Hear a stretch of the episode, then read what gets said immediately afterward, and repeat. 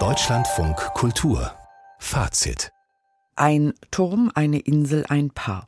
Seit 25 Jahren leben Alice und Edgar isoliert und längst verbindet sie eine Hassliebe, die eskaliert, als Cousin Kurt die beiden nach langer Zeit besucht.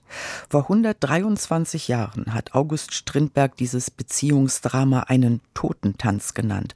Heute Abend war Premiere im Berliner Ensemble.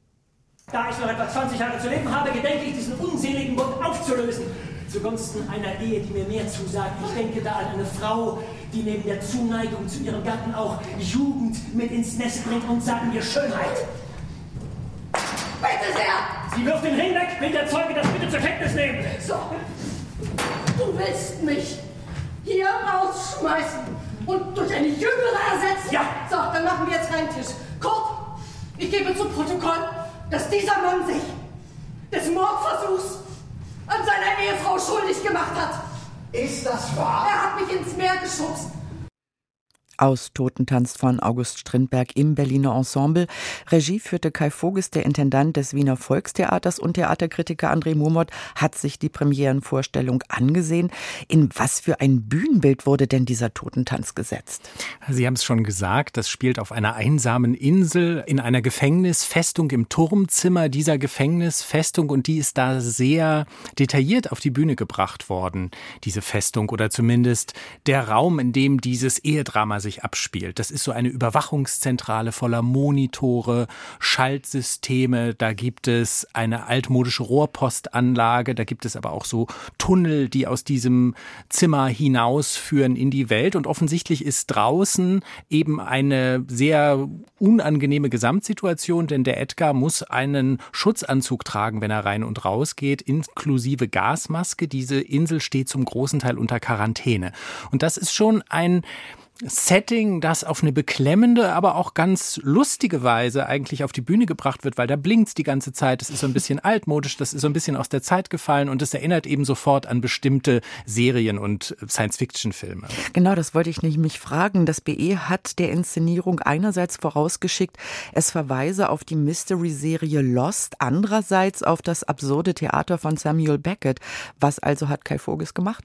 Ja, er verwurstet diese Elemente alle so miteinander. Es ist ja auch auch nichts Neues, dass dieser Beckett im Grunde genommen sich an Strindberg orientiert hat oder zumindest, dass sowas wie das Endspiel von Beckett eigentlich die logische Fortsetzung ist vom Totentanz von Strindberg. Das Stück von Strindberg ist eben auch schon so eine merkwürdig übertriebene, übersteigerte, existenzielle Geschichte eines Paares, das da völlig sinnentleert in einem Nirgendwo-Ort sich miteinander auseinandersetzt und so merkwürdige Rituale pflegt. Das ist eigentlich wie bei Beckett. Allerdings ist der Totentanz, den den ich jetzt auch noch mal gelesen habe, nicht so wahnsinnig gut gealtert, finde ich. Finde nicht, dass das Stück heute noch so wahnsinnig stark überzeugt. Da sind die Beckett-Stücke durchaus eindrucksvoller, auch in ihrer leisen Komik, eindrucksvoller insgesamt. Aber es ist natürlich logisch, dass Kai Voges sich daran auch orientiert und den Abend wie ein Beckett-Stück inszeniert. Aber da ist eben auch noch die Serie Lost, die Anfang der 2000er Jahre gestartet ist. Die Serie von J.J. Abrams, da ging es um Menschen, die bei einem Flugzeugabsturz auf so einer einsamen Insel stranden. Und dann ging es mehrere Staffeln darum, herauszufinden, was ist da eigentlich Merkwürdiges los auf dieser Insel. Das war wahnsinnig mysteriös und alle haben darüber spekuliert. Und es ging dann wohl darum, dass in einer Station unter der Erde alle 108 acht Minuten verhindert werden muss, dass die Welt untergeht, indem man eine bestimmte Ziffernfolge eingibt in einen Computer. Und genau das müssen die Personen eben auch an diesem Abend bei Strindberg tun. Bei Kai Voges in der Inszenierung müssen sie auch alle 108 Minuten verhindern, dass die Welt untergeht. Und die Bühnenfassung da wiederum war auch John von Düffel mit am Werke, damit dann der eigentliche Text von Strindberg ein bisschen aufgelockert und modernisiert wird. Ja, das ist alles sehr locker in die Gegenwart übertragen, eben von John von Düffel. Das hat er gut gemacht. Das ist allerdings auch ein bisschen oberflächlich, muss man sagen. Also wahnsinnig vertieft wird das nicht. Aber was Kai Voges im Sinn hat, ist eben so mit popkulturellen Mitteln dazu arbeiten, dem Ganzen auch so leicht den Touch eines Psychothrillers zu geben. Denn was sich relativ schnell rausstellt, ist, ist, dass dieses Ehepaar eigentlich aus zwei Psychopathen besteht, die ein böses Spiel spielen mit diesem Kurt. Das ist im Stück von Strindberg doch noch ein bisschen anders. Da geht es tiefer in diese Eheproblematik hinein. Insgesamt ist der Ton aber doch so, dass es relativ vergnüglich ist. Und das rettet den Abend für mich auch. Der ist ziemlich kurz mit gerade mal 90 Minuten. Trotzdem wirkt es zwischendurch ein bisschen monoton.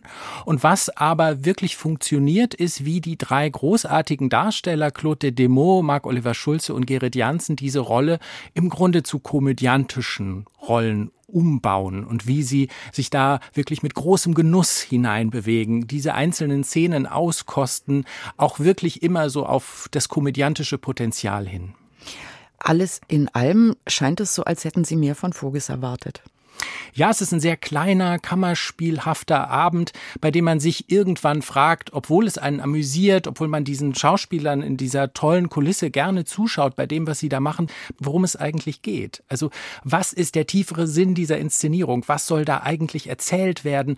Und vor allen Dingen merkt man, dass es keine richtige emotionale Beteiligung gibt. Man kommt an diese Figuren nicht ran. Und bei all diesen großen Ehestücken, man kennt das ja aus Wertangst vor Virginia Woolf oder Der Gott des Gemetzels und eben auch bei diesem Totentanz von August Strindberg muss man ja irgendwie sich identifizieren können mit diesen Paaren, die sich da streiten und doch irgendwie zueinander gehören, die sich vielleicht doch lieben. Da ist ja irgendeine Chemie zwischen denen und das stimmt auch an diesem Abend, da ist was, aber man kann nicht wirklich mitfühlen. Man ist auch nicht ergriffen davon. Man ist auch nicht erschüttert davon, dass diese Menschen sich da gegenseitig über Jahrzehnte hinweg das Leben schwer machen.